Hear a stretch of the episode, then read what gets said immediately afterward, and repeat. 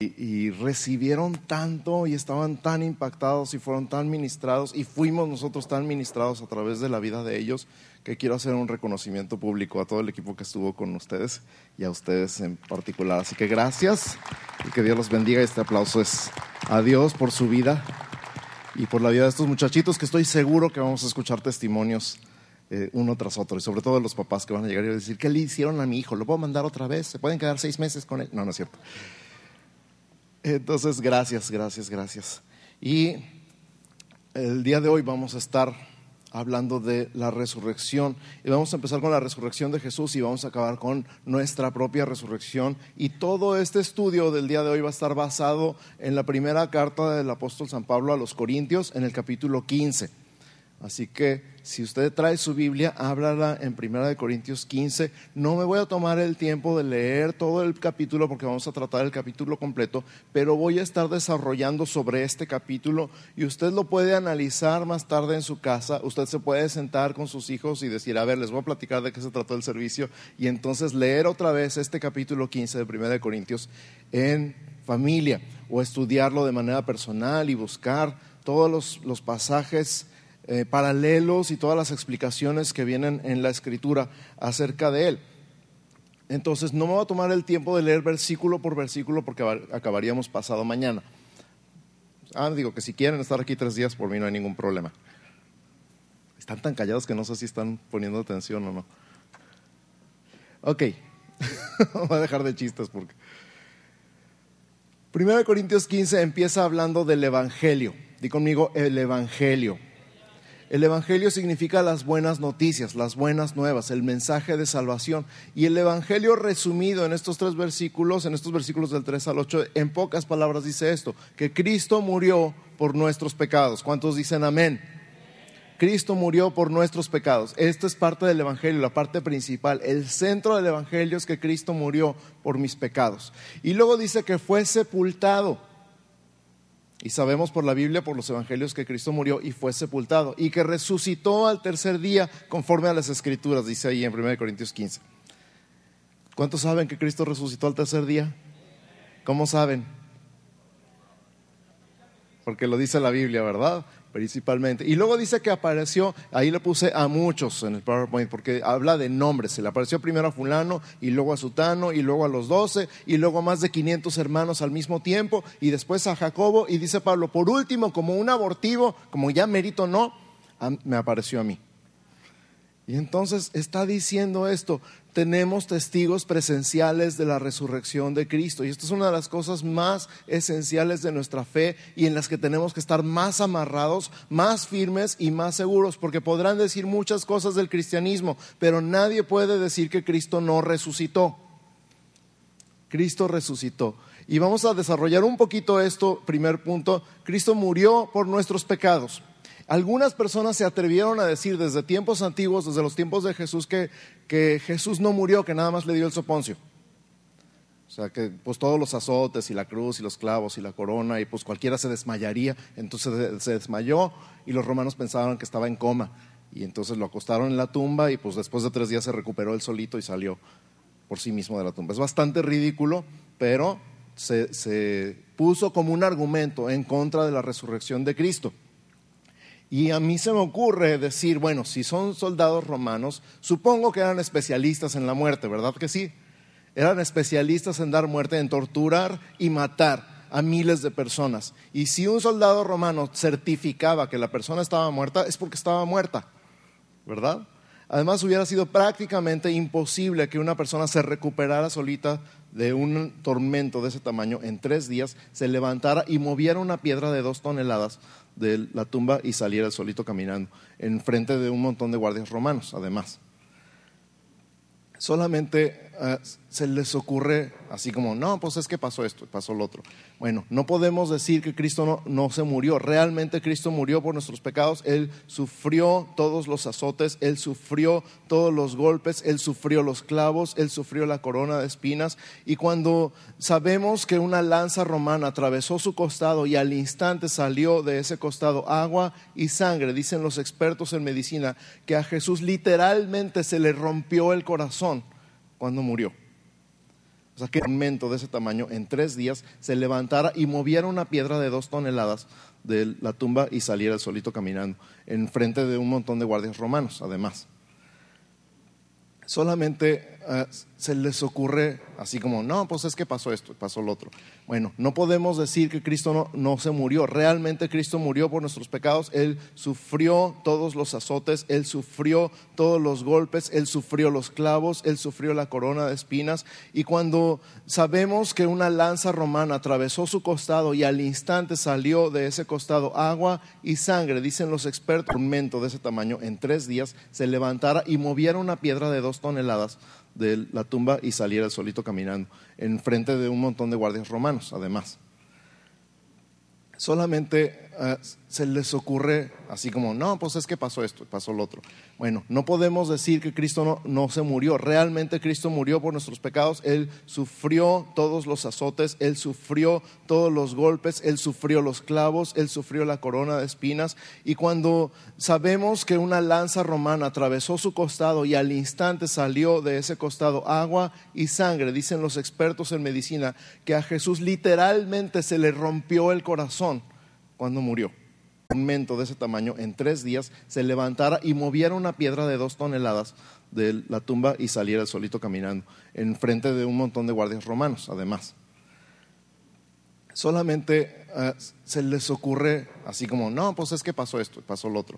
Bueno, no podemos decir que Cristo no, no, se murió. Realmente Cristo murió por nuestros pecados. Él sufrió todos los azotes, Él sufrió todos los golpes, Él sufrió los clavos, Él sufrió la corona de espinas. Y cuando sabemos que una lanza romana atravesó su costado y al instante salió de ese costado agua y sangre, dicen los expertos en medicina, que a Jesús literalmente se le rompió el corazón cuando murió un mento de ese tamaño en tres días se levantara y moviera una piedra de dos toneladas de la tumba y saliera solito caminando, en frente de un montón de guardias romanos, además. Solamente eh, se les ocurre así como, no, pues es que pasó esto, pasó lo otro. Bueno, no podemos decir que Cristo no, no, se murió. Realmente Cristo murió por nuestros pecados. Él sufrió todos los azotes, Él sufrió todos los golpes, Él sufrió los clavos, Él sufrió la corona de espinas. Y cuando sabemos que una lanza romana atravesó su costado y al instante salió de ese costado agua y sangre, dicen los expertos en medicina, que a Jesús literalmente se le rompió el corazón posible que él saliera solo de la tumba porque estaba convertido prácticamente en una momia. Y todavía tenía un paño en la, en la cara. O sea que aunque hubiera estado en coma no habría podido respirar de ninguna manera. Él fue sepultado. Y no nada más fue sepultado en esa tumba enredado, sino que pusieron una piedra que caía por su propio peso en la puerta de la tumba. Le quitaban una cuña y la piedra rodaba y tapaba la tumba para siempre. Y esta piedra fue sellada con un sello romano. El que se atreviera a romper ese sello sufría pena de muerte. Y los discípulos, como ustedes saben, estaban muertos de miedo y escondidos. Un mento de ese tamaño en tres días se levantara y moviera una piedra de dos toneladas de la tumba y saliera solito caminando, en frente de un montón de guardias romanos, además. Solamente eh, se les ocurre así como, no, pues es que pasó esto, pasó lo otro. Bueno, no podemos decir que Cristo no, no, se murió. Realmente Cristo murió por nuestros pecados. Él sufrió todos los azotes, Él sufrió todos los golpes, Él sufrió los clavos, Él sufrió la corona de espinas. Y cuando sabemos que una lanza romana atravesó su costado y al instante salió de ese costado agua y sangre, dicen los expertos en medicina, que a Jesús literalmente se le rompió el corazón, pasando por encima de todos los que estaban dormidos, iban a rodar la, la piedra y se iban a robar el cuerpo y otra vez iban a pasar delante de los que estaban despiertos, por encima de los que estaban dormidos para decir después que resucitó. Es bastante ridículo, ¿verdad que sí? Entonces Cristo murió y Cristo fue sepultado. Y era imposible que se hubieran robado el cuerpo, que es otro argumento que han dado hasta la fecha. No, lo que pasa es que los discípulos se robaron el cuerpo y lo escondieron. Pero vemos que es prácticamente imposible por las especificaciones de la sepultura y de la guardia romana y del sello romano. Me emociona, por eso me acaba el aire. Entonces resucitó al tercer día. Y luego nos habla de esto de que apareció a unos y a otros y al final a más de 500 testigos a la vez. Y todas estas personas, dice ahí, de los cuales a unos viven todavía y otros ya duermen, o sea, ya murieron. ¿Sabes que la mayoría de estos 500 y tantos testigos fueron torturados para que negaran que habían visto a Cristo resucitado? Y ninguno de ellos, a pesar de la tortura, se echó para atrás en lo que había dicho. De todos los quinientos y tantos, todos murieron torturados porque dijeron que habían visto a Cristo resucitado. Y los torturaron y dijeron, niégalo, Cristo no resucitó. No, Cristo resucitó, aunque me cueste la vida. Y mira, en México sabemos de torturas. Tantos testimonios que hemos escuchado, ¿verdad? Un tehuacanazo y confiesas lo que no hiciste. ¿Cuántas veces he escuchado yo eso? Personas que se han convertido a Cristo que se dedicaban a sacar confesiones falsas de personas inocentes con tal de que los dejaran de torturar. Y estos quinientos y tantos testigos no se echaron para atrás. ¿Cuánta gente conoces que sea capaz de morir por una mentira sabiendo que es una mentira? ¿Cuánta gente conoces que sea capaz de morir por una mentira sabiendo que es una mentira? Entonces tenemos algo que se llama evidencia legal, 500 testigos presenciales que aseguran haber visto a Cristo resucitado. Mete eso en cualquier juicio. Mete eso en cualquier juicio y lo tienes ganado. La realidad es que Cristo murió por nuestros pecados y fue sepultado y resucitó al tercer día y apareció a muchas personas que lo vieron. Y como dice Pablo, al último, como un abortivo, me apareció a mí. él sabía que sabía que sabía que Cristo vive. ¿Tú sabes que Cristo vive? Amén. Yo sé que Cristo vive. Mi Cristo vive. Él no está muerto. Él vive para siempre. Entonces, ese es el Evangelio. Y luego nos habla de la resurrección. Y fíjate, desde entonces ya empezaban con esto en los versos 12 al 19 y 32 al 34 de 1 Corintios 15. Dice que algunos niegan que hay resurrección. Y es decir, los muertos no resucitan. Hay mucha gente hasta la fecha que dice eso, ¿verdad? Tú vive tu vida y al final se acabó y ya. No hay nada más. No hay nada después de la muerte. No existe nada, ni la otra vida, ni la reencarnación, ni la resurrección, ni todo lo demás que mucha gente predica. Bueno, ¿cómo puedes decir que los muertos no resucitan si Cristo resucitó? ¿Cómo puedes decir que no hay resurrección de los muertos si Cristo no si Cristo resucitó? Y él mismo dice, si Cristo no resucitó, entonces los muertos tampoco resucitan. Y si los muertos no resucitan, entonces ¿qué estamos haciendo aquí en la iglesia? Porque lo que celebramos cada domingo es el día del Señor, el día que Cristo resucitó. Por eso nos reunimos en domingo, ¿sabías eso? Por eso no nos reunimos en sábado, como los judíos.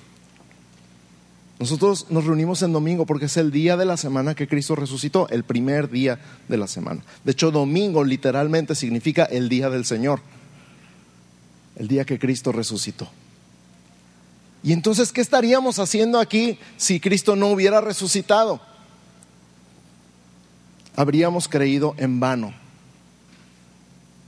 Si Cristo no resucitó, entonces nosotros, todos nosotros, fuimos engañados y creímos en vano. Y dice Pablo, si Cristo no resucitó, todavía están en sus pecados.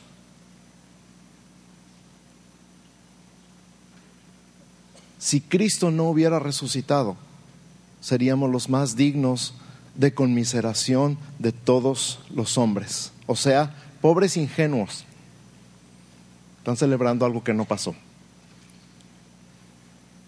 Toda tu fe está basada en la resurrección de Cristo todo el cristianismo, toda la fe cristiana, todo lo que creemos, todo lo que predicamos, todo lo que hacemos está basado en la resurrección de Cristo. Si Cristo no hubiera resucitado, vana sería nuestra fe, vana sería nuestra esperanza, aún estamos en pecado. Pero Cristo sí resucitó. Cristo vive para siempre. Cristo es Rey de reyes y Señor de señores. Y Él venció a la muerte, al diablo y al pecado. Y por eso nosotros estamos vivos en Él. Por eso nosotros tenemos vida en Él. Amén. Entonces, dice que Cristo resucitó y es hecho primicia. En los versos 20 al 26. Dice que es primicia. Esta primicia significa el primero de muchos. Aleluya. ¿Qué significa eso para ti y para mí? Cristo es el primero que resucitó de muchos que vamos a resucitar.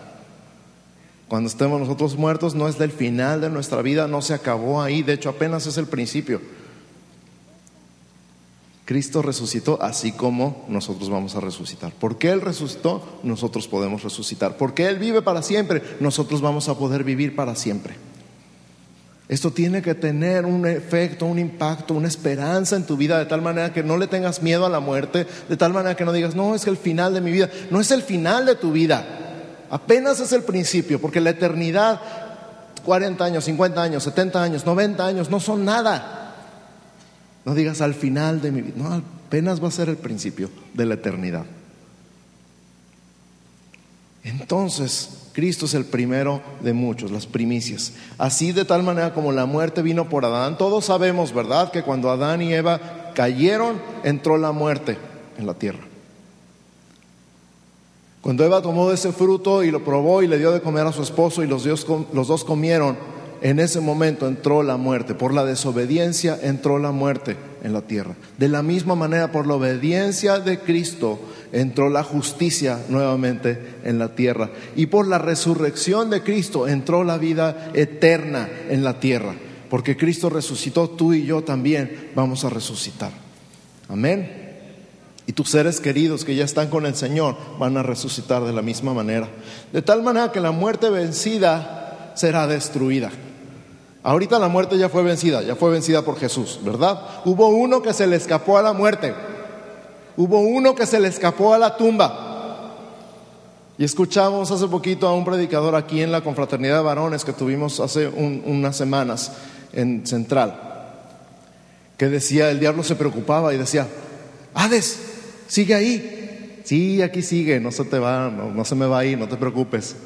Y luego pasaba el segundo día y, Hades, ahí sigue. Sí, aquí sigue, hombre. Y el tercer día, Hades, ahí sigue. Pues no sé qué está pasando, pero se está moviendo, se está levantando. Se, lo quiero agarrar con todas mis fuerzas, dice la muerte, pero no puedo. Lo venció, no hubo muerte que pudiera con él. La muerte fue vencida por Jesús. Hubo una persona que se le escapó a la tumba. Hubo una persona que se le escapó a la muerte y que por su propia fuerza, por su propio poder, se levantó y vencido a la muerte para siempre. Pero adivina qué, es el primero de muchos. Va a haber un día donde todos se le van a escapar a la muerte, donde todos se le van a escapar a la tumba y la tumba se va a quedar que no va a saber qué hacer porque todos al mismo tiempo, los que hemos creído en Jesús, viviremos con Él. Entonces la muerte vencida será destruida. Dice ahí, me parece que en el verso 26, el postrer enemigo que será destruido es la muerte. Y entonces algunos preguntan, ay, pero ¿cómo? ¿Pero cómo va a ser? ¿Con qué cuerpo?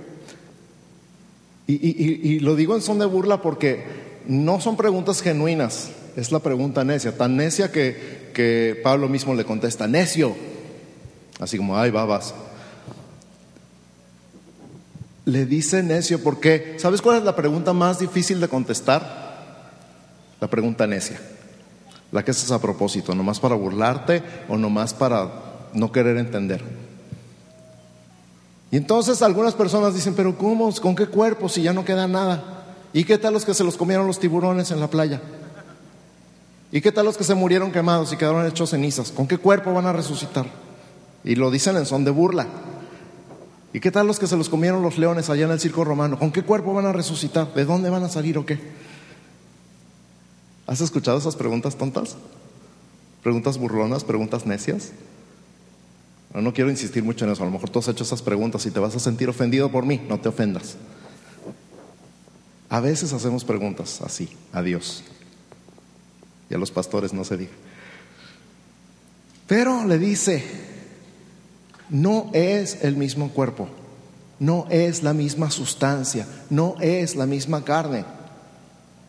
No es lo mismo. Dice, hay cuerpo animal y hay cuerpo espiritual. Y entonces nos habla de un cuerpo como el de Cristo resucitado. Dice, tal así como vimos a Cristo resucitado, nosotros también traeremos ese mismo cuerpo del Cristo resucitado. Imagínate a Jesús cuando desaparecía de un lugar y desaparecía en otro. Cuando llegaba del camino a Maús y estaba ahí en la casa y se les desaparecía de enfrente, habiendo partido el pan. Y luego aparecía en el cuarto cerrado con llave en un segundo piso y les decía, pasa a ustedes.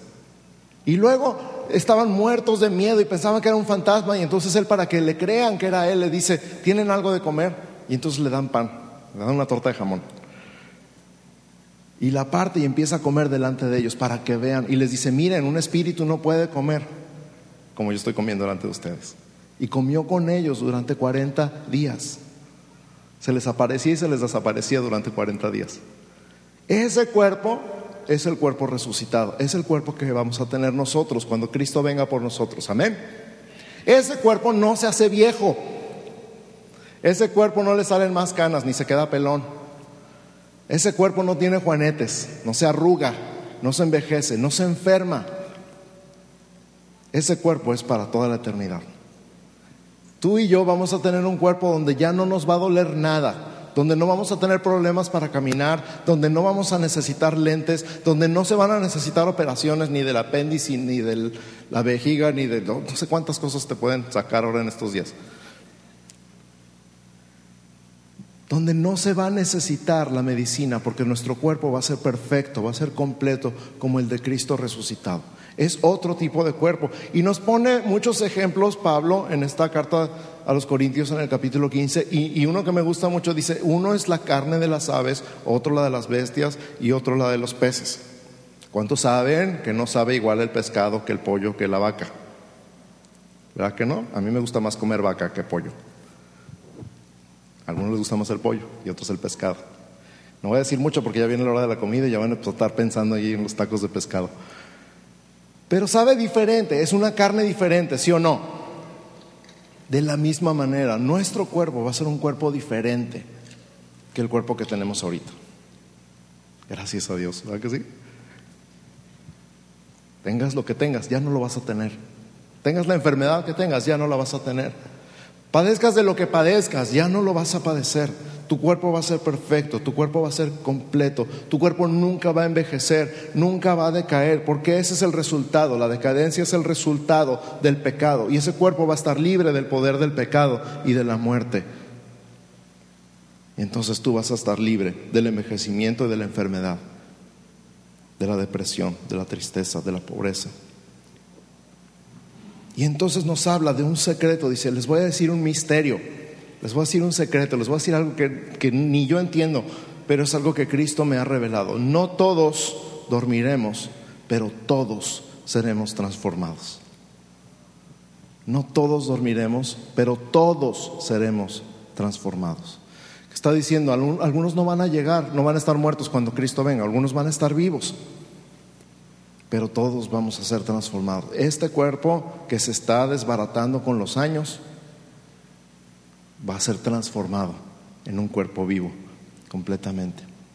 Y nos habla de en un instante, en un abrir y cerrar de ojos, en un pestañeo, en una parpadeada. A la final trompeta, dice, porque va a sonar una trompeta y se va a oír en toda la tierra cuando Cristo venga. Y entonces dice, los muertos en Cristo resucitarán primero. Y luego nosotros los que hayamos quedado seremos arrebatados juntamente con ellos y transformados en el aire para recibir al Señor. Y pueden empatar este pasaje de 1 Corintios con uno de Tesalonicenses. Y es impresionante. Pero todos vamos a ser transformados en el aire, en un instante, en un abrir y cerrar de ojos. Ya vas a ser una persona diferente. Y juntamente con aquellas personas que creyeron en Jesús a lo largo de todas las edades, ¿te imaginas esto? a lo largo de todos los siglos, antes y después de Cristo, porque hubo personas que creyeron en Cristo antes de que Cristo naciera. Los vemos en la Biblia, los héroes de la fe creyeron en Jesús, creyeron que venía el Mesías, creyeron que moriría por sus pecados, creyeron que pagaría y creyeron que resucitaría, porque todo está profetizado y todas esas personas vivieron cientos de años, quizás miles de años antes de Cristo, pero creyeron en Él y lo vieron a lo lejos y lo saludaron, dice Hebreos. Y entonces todas las personas que creyeron en Jesús a lo largo de todas las edades, todas serán levantadas de la tierra al mismo tiempo y nosotros transformados juntamente con ellos para recibir al Señor en el aire. ¿No te da emoción? ¿No te da gusto? ¿No te da así como una sensación de expectativa? Señor, ya quiero que vengas por nosotros, ya quiero ver ese día. Dicen los solteros, ay sí, tú porque ya te casaste, pero yo todavía no. Yo quiero saber lo que es el amor. Pero mira, tu vida es de Cristo. Y, él, y Cristo va a venir cuando Él quiera. Y nosotros estamos listos, estamos a la expectativa, estamos esperando la venida de Cristo. Estamos esperando el día de la redención de nuestro cuerpo, porque nuestro espíritu fue salvo cuando nosotros creímos en Él. Nuestra alma está siendo transformada constantemente mientras estamos caminando con Él. Y nuestro cuerpo, pues todavía sigue envejeciendo, todavía se sigue enfermando de repente. Aunque vemos un resultado quizás lento, quizás limitado, y vemos milagros de sanidades, y vemos personas que ya deberían estar muertas y que están vivas por la mano de Dios. Pero no se compara, no se compara con el día final donde todo esté completo, donde todo esté restaurado finalmente. Y entonces, dice 1 Corintios 15, 54, entonces se cumplirá la palabra, sorbida es la muerte en victoria.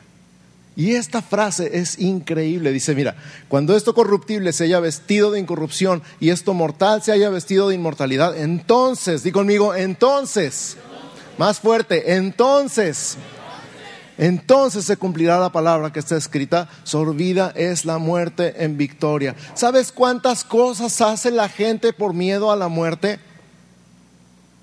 ¿Sabes cuántas cosas deja de hacer la gente por miedo a la muerte? De cuántas cosas buenas se pierde en la vida por temor a la muerte.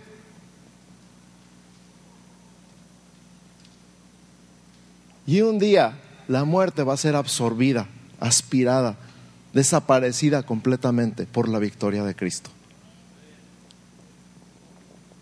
Entonces no le tengas miedo a la muerte.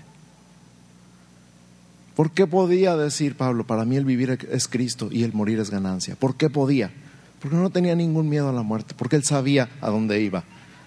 Él sabía lo que iba a hacer de él y él sabía que no era el final de su vida, que era apenas el principio.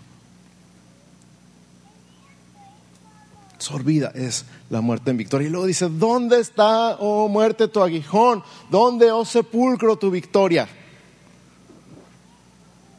Se acabó. Se acabó la muerte para siempre. No existe más fue destruida para siempre.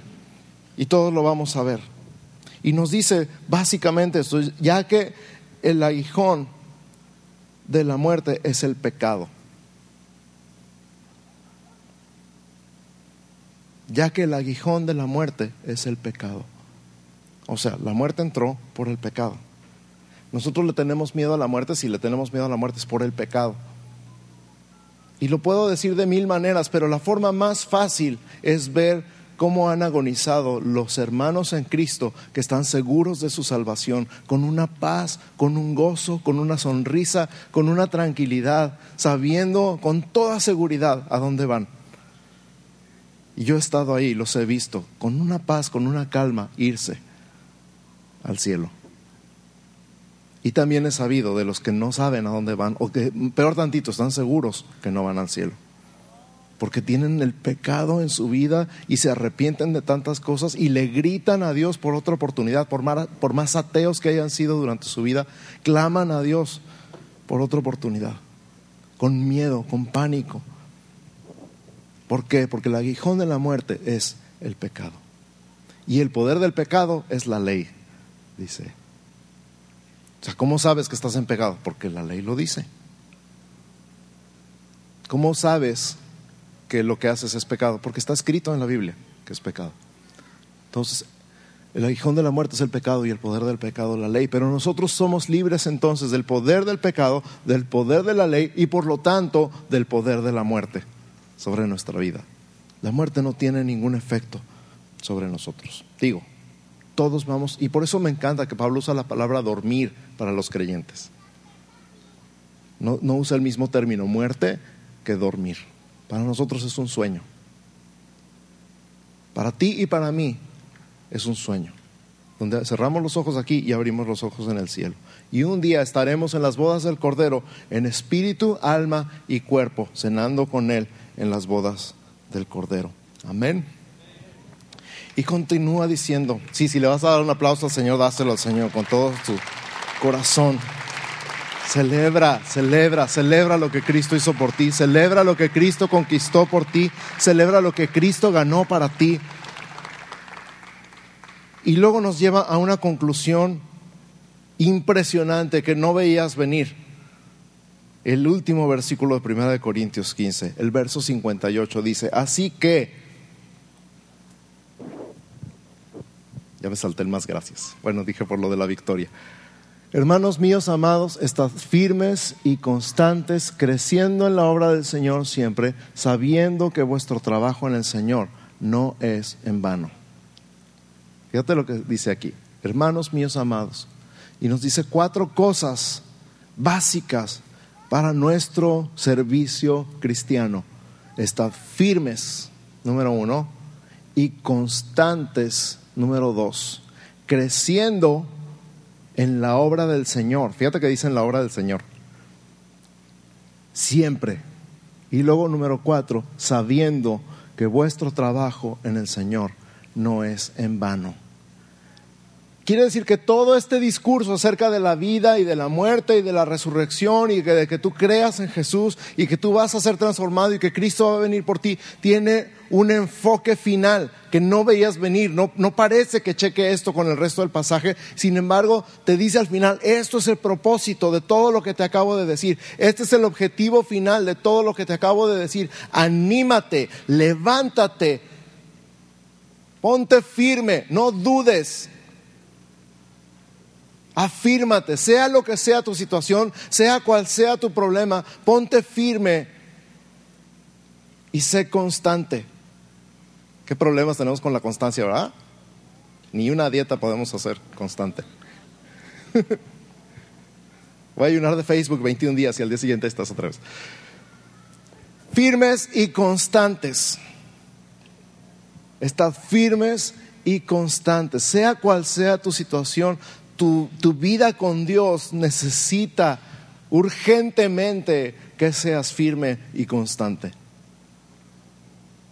Que no digas, ay, es que me vieron feo. Ay, es que me hablaron feo. Ay, es que el pastor tenía prisa y no me saludó. Sí, ya me la sé, ya la he escuchado. Firmes y constantes, porque Dios es digno, porque Dios hizo todo, escúchame bien, Dios hizo todo lo que le tocaba a Él todo. Lo único que te está invitando el día de hoy es que pienses en todo esto, en todo lo que Cristo hizo por ti. Murió por tus pecados, fue sepultado, resucitó al tercer día, apareció a más de 500 testigos para que tú estuvieras seguro que Él resucitó, para que entonces creyeras que hay un poder más grande que la muerte y pudieras vivir sin temor a la muerte y pudieras estar firme y constante. ¿Haciendo qué? Creciendo en la obra del Señor.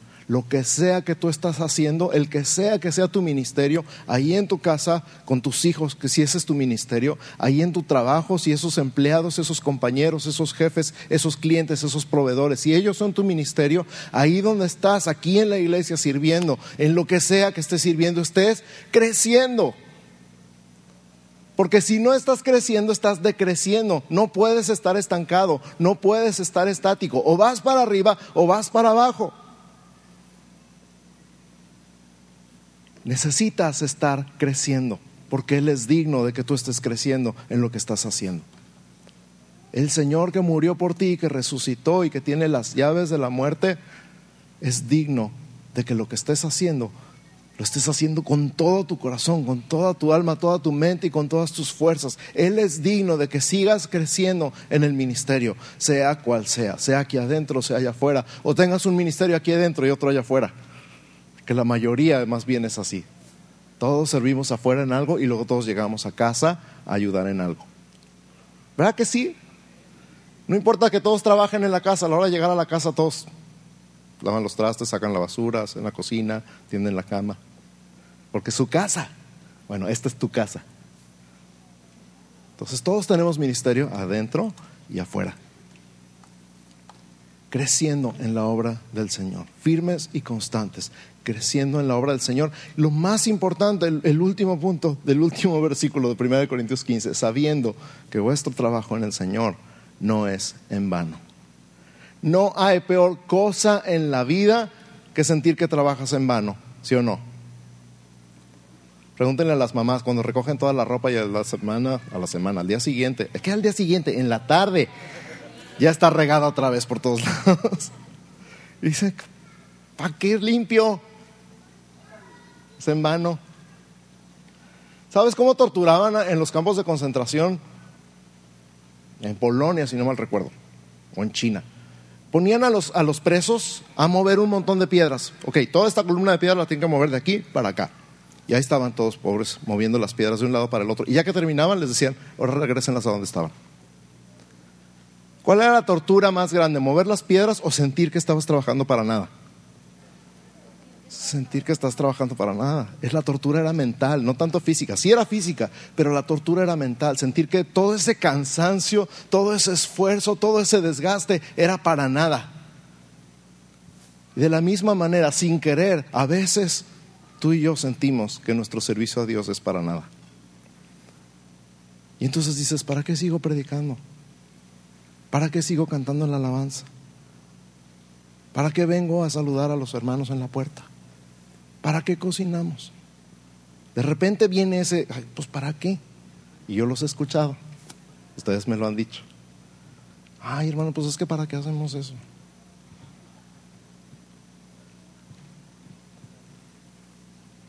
Y yo te digo, tú tienes que saber que tu trabajo en el Señor no es en vano. Porque así como Cristo murió por ti y fue sepultado y resucitó al tercer día y apareció a muchos hermanos para que estuvieras bien seguro de que Él resucitó y Él tiene el poder sobre la muerte y Él te va a resucitar en el final. Vemos más allá, vemos en el cielo algo que en teología se llama el juicio de las recompensas. Y en el juicio de las recompensas no es así como que, a ver, vamos a ver todas sus obras, a ver si entra o no entra. Es vamos a ver toda su vida, a ver qué premio le vamos a dar. A ver qué medalla. Es como cuando a alguien le van a dar una medalla de honor en el ejército, hacen un juicio para ver si se la merece o no, sobre todo si es póstuma, si es después de la muerte. Y dice en la Biblia que cada uno de nosotros se edifica durante su vida con oro, plata y piedras preciosas o madera, heno y hojarasca. Y al final va a haber una prueba que se llama la prueba de fuego. Si tu obra pasa la prueba de fuego, vas a recibir una recompensa. Si no, de todos modos vas a entrar, pero vas a entrar como damnificado.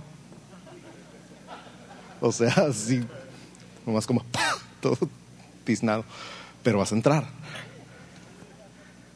La cosa es cómo quieres entrar, ¿sí? Entonces, no te canses de hacer lo que estás haciendo en el reino de Dios, porque no es en vano. Tú vas a ver el fruto, tú vas a ver el resultado, tú vas a ver las almas que se convirtieron por el trabajo que tú hiciste en, X o Y ministerio. Y sobre todo, sobre todo, y, y mira, mi corazón tiembla nada más de pensar, vas a escuchar estas palabras. Bien, buen siervo y fiel. Sobre poco has sido fiel sobre mucho te pondré. Entra en el gozo de tu Señor. Yo quiero escuchar eso. No me importa nada más, yo quiero escuchar eso. No importa nada más, yo quiero eso para mí. Así que voy a hacer un llamado rápidamente.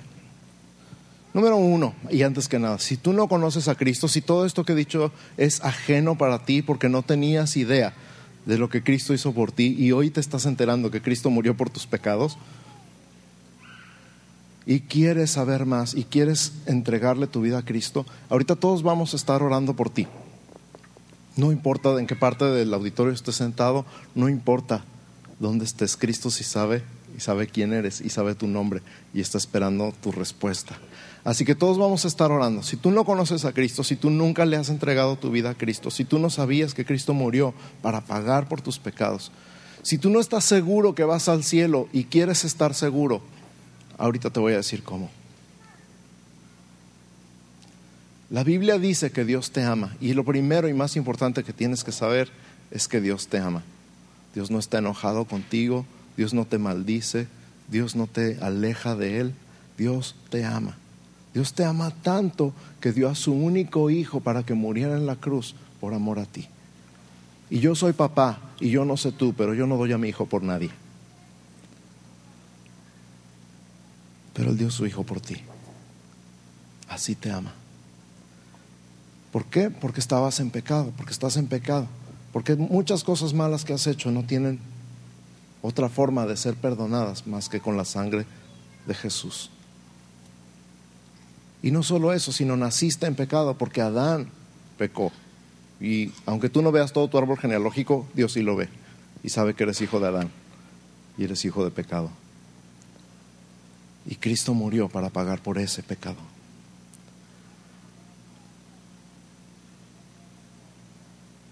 Entonces, fíjate, Dios te ama aunque seas pecador, pagó por tu pecado y entonces te toca a ti aceptar o rechazar lo que Cristo hizo por ti.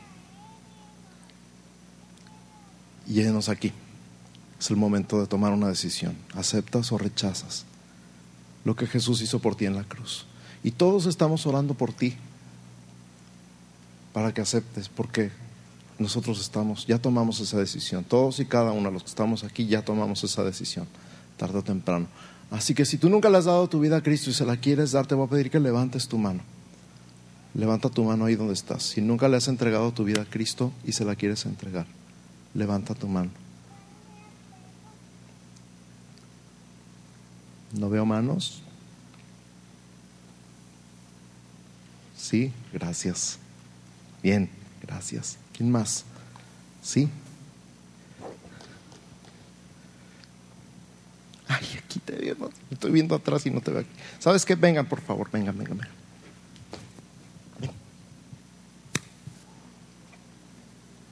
Felicidades. Felicidades. Ven, ven, ven, vengan, vengan, vengan. Felicidades. no te veía porque todos están enfrente. Felicidades. Felicidades, felicidades. Vengan aquí, vamos a orar juntos. De un predicador que estaba en una campaña y decían, ¿cuántos se convirtieron hoy? Y les contesta, dos y medio. Y le dicen, ah, dos adultos y un niño. Y le dicen, no, dos niños y un adulto. Porque el adulto ya vivió la mitad de su vida y ellos tienen toda la vida por delante. Así que, felicidades. Vamos a orar juntos y van a repetir conmigo, ¿ok? Cierren sus ojos. Y todos extiendan su mano hacia ellos. Y díganle, Señor Jesús, Señor Jesús te doy gracias por morir en la cruz para pagar por mis pecados. Para pagar por mis pecados. Te entrego mi vida. Te entrego mi vida. Acepto lo que tú hiciste por mí. Acepto lo que tú hiciste por mí. Te invito a entrar a mi corazón. Te invito a entrar a mi corazón. Y dame vida eterna. Y dame vida eterna. Yo recibo. Yo recibo tu vida. Tu vida. En el nombre de Jesús. En nombre de Jesús. Amén. Un aplauso bien fuerte a ellos, por favor. Marco, Marco, miren, allá atrás está Marco. Quiero que vayan con él y él va a platicar con ustedes un poquito más. ¿Sí? Vayan atrás con él un ratito. Él va a orar con ustedes y les va a platicar un poquito más de lo que hicieron hoy. Ya, no me voy a subir. El, el, siguiente llamado que quiero hacer es, es, es variado, ¿ok? Número uno, si tú has vivido con un miedo a la muerte y te has perdido de muchas cosas por miedo que te pase algo, de muchas cosas buenas, porque digo, hay un temor natural, ¿verdad? Nos cuidamos de cosas porque no queremos que nos maten, pero hay algo que es más allá, un poder que la muerte ha tenido sobre personas que literalmente viven con miedo. Si tú vives con miedo a la muerte, ahorita te voy a invitar a que pases aquí enfrente.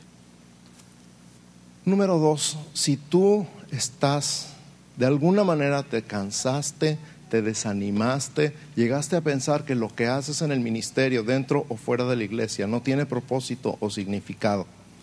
Porque a todos nos pasa, de repente nos desanimamos, nos cansamos y decimos, bueno, ¿para qué? ¿Qué caso tiene? Y hoy escuchaste esta palabra y te llegó al corazón, te voy a invitar también a que pases.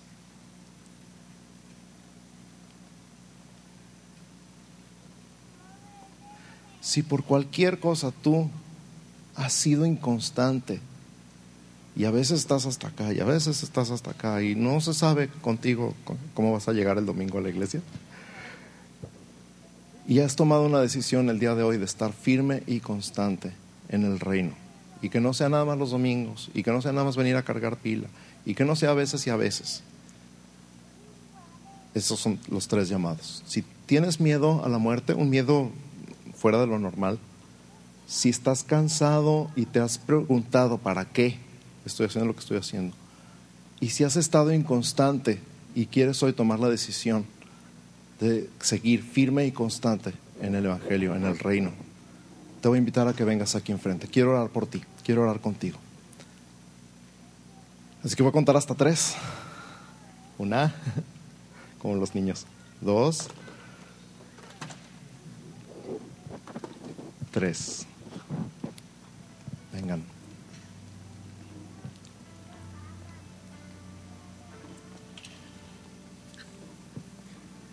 No te dé pena. Todos hemos estado ahí. Todos hemos estado ahí. En el miedo, en el des- desánimo y en la inconstancia. Todos hemos estado ahí en algún momento. Si tú estás- has estado en el miedo, en el desánimo o en la inconstancia. No voy a preguntar cuál es cuál. Nomás ven.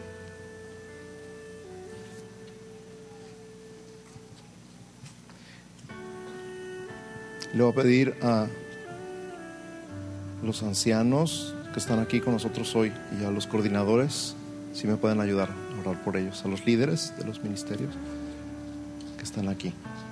Que me ayuden, por favor.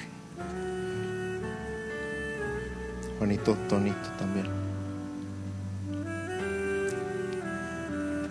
Héctor, ¿me ayudas?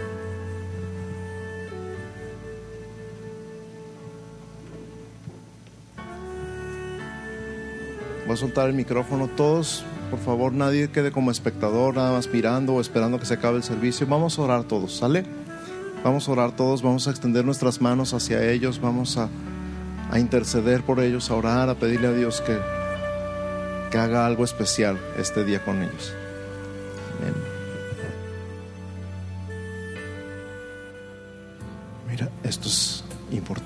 Y esto es para todos. Hablo sobre ti, iglesia. Hablo sobre, hablo sobre ti, iglesia. Una nueva determinación de seguir al Señor y de serle fiel todos los días de tu vida. No importan las circunstancias. No importa si la economía se cae o se levanta. No importa si la salud se cae o se levanta. No importa lo que hayan dicho de ti. No importa el rechazo. No importa. Es que no importa nada porque Cristo murió por ti, Cristo resucitó por ti y eso es independiente de todo lo demás. Es independiente de que, que te digan, de cómo te miren, de cómo te traten. Es independiente si tienes dinero, si no tienes dinero. Es independiente de si tienes salud, si no tienes salud. Es independiente de si tus amigos están aquí o se van a otro lado. Mi Cristo no merece que le des la espalda. Yo no sé el Cristo que tú conozcas, pero el que yo conozco merece toda mi vida. El que yo conozco merece toda mi vida. No importa quién se quede, quién se vaya, cómo me sienta, cuánta salud, cuántas fuerzas, cuánto dinero. No importa nada, porque Él ya hizo todo por mí. Y yo quiero serle fiel todos los días de mi vida. Y la única forma es sabiendo que Él conoce el final de la historia. La única forma es sabiendo que Él conoce el final de la historia. Amén. Entonces, hablo una fortaleza sobrenatural del Espíritu Santo en tu vida en este momento, en el nombre de Jesús. Levanta tus manos y recibe una fortaleza sobrenatural por el Espíritu Santo en tu vida, en el nombre de Jesús. Y una decisión de que pase lo que pase y cueste lo que cueste, tú vas a ser fiel a Jesús todos los días de tu vida, porque Él merece eso y más de ti. Y no tiene nada que ver con que ganes o pierdas. Es que Él merece. Él merece eso y más de ti y de mí. Amén. Amén.